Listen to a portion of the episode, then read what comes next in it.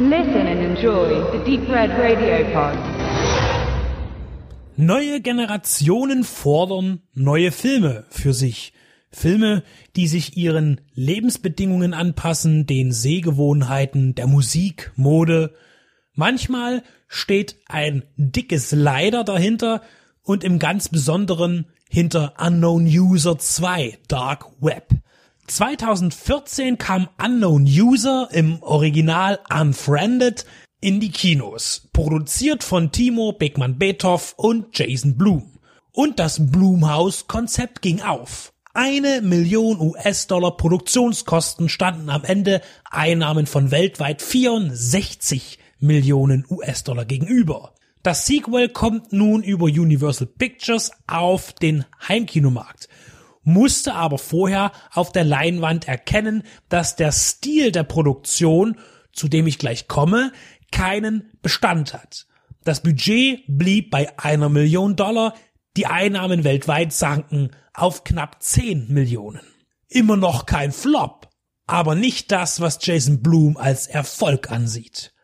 Ich habe zugegebenermaßen den ersten Teil nicht gesehen, aber Vorkenntnisse so weiß ich jetzt, sind auch nicht zwingend erforderlich. Was nicht heißt, dass ich den Film ganzheitlich verstanden habe. Was aber auch nicht an einer komplexen Handlung liegt, sondern einfach an einem Look, dessen Zielgruppe ich so weit entfernt bin wie ein Mofa von einem Elefanten im evolutionären Sinne. Für mich war Unknown User 2 sehr anstrengend. Es gibt keine Handwerkskunst in diesen Film zu bestaunen. Die Bilder helfen nicht beim Erzählen, da ausschließlich die Webcam-Perspektive genutzt wird. Man sieht 90 Minuten lang auf einen Desktop, auf dem irgendwas am Rand aufploppt, manchmal minutenlang nach Daten gesucht wird oder anderen digitalen Dingen. Es wird gechattet, geskypt, gefacebookt, das alles auch gleichzeitig, da bin ich raus. Ja, die Zielgruppe sind jene, die 30 Prozent der täglichen Wachphase dafür nutzen, aufs Smartphone zu schauen. Mindestens 30 Prozent. Das ist klar. Also steht das Drehbuch für sich. Alltagsdialoge. Da steckt keine Spannung drin.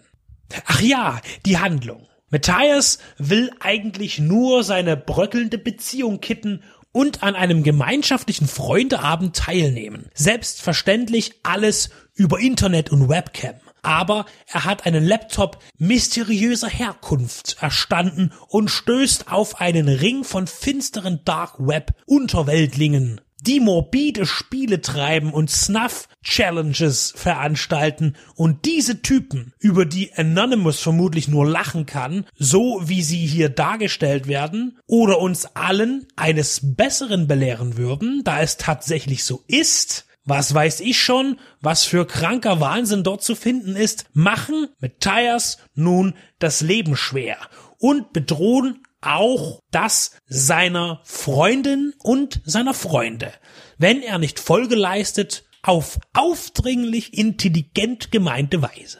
Das ist dann wohl die nächste Stufe des Found-Footage-Films, doch auch diese Spezies hat sich schnell erübrigt, da es nur eine Handvoll erwähnenswerte Vertreter gibt. Ganz klar als Vorreiter ist Rainer Erler zu nennen, der mit Plutonium und die Delegation den Grundstein für das Found Footage legte. Und dann natürlich Blair Witch Project, der bis heute mit seinem Minimalismus funktioniert. Unknown User 2 Dark Web ist aber weit davon entfernt, Atmosphäre oder Stimmung zu verbreiten. Er ist zu anstrengend für die Augen und mein Sinn für filmische Wahrnehmung war überfordert mit der Ästhetik, die keinerlei Anstrengung oder Mühe ausdrückt. Man kann es natürlich innovativ nennen, aber letztlich ist es nur faul. Ein weiterer Film über die Angst im Netz manipuliert zu werden ist entstanden mit dem Bedürfnis, ein Horrorfilm zu sein oder ein Thriller. Letztlich habe ich mich weder gegruselt noch irgendwie unterhalten gefühlt, aber möglicherweise ist die Zielgruppe zwischen 12 und 20 ganz begeistert. Was besonders für die 12 bis 15-Jährigen schwierig sein dürfte, da der Film in Deutschland ab 16 freigegeben ist.